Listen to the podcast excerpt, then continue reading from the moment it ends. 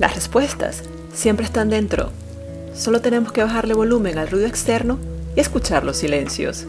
Esto es Que el miedo sea tu motor. con Adintra. ¿El miedo te mueve o te paraliza? ¿Crees que las personas valientes no tienen miedo? Tienen tanto miedo como tú y como yo, quizás hasta más.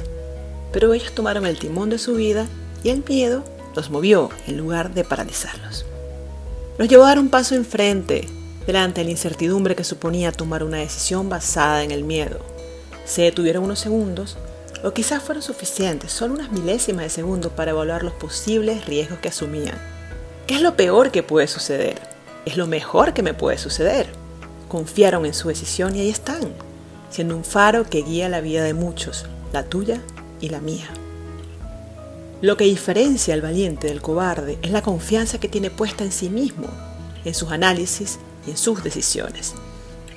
Para ser valiente, no tienes que hacer grandes hazañas. Una montaña no se hizo en un día.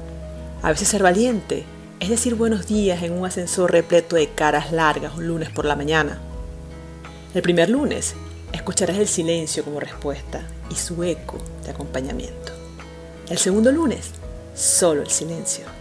El tercer lunes, escucharás una respuesta tímida de tus buenos días con una ligera sonrisa en el reflejo del espejo. Eso te alegrará el día. De lo que no estás consciente todavía es que ya venías alegrándole esas caras largas dos lunes consecutivos. Sí, fuiste tú el valiente que les enseñó el camino a esos que están saliendo del congelador gracias a tu ayuda. A veces, ser valiente es sonreírle a un desconocido, abrazar al necesitado, mirarte al espejo y reconocer lo que vales, reconocer que las riendas de tu vida las llevas tú y no el miedo. Con esos pequeños actos cotidianos de valentía, vas alimentando el gigante que llevas por dentro. Y una vez te hagas consciente de que tú y solamente tú tienes el control de esos miedos autoimpuestos o impuestos por tus padres, el entorno o la sociedad, te será más fácil darte cuenta que no naciste para ser uno más del montón y que eres libre para brillar.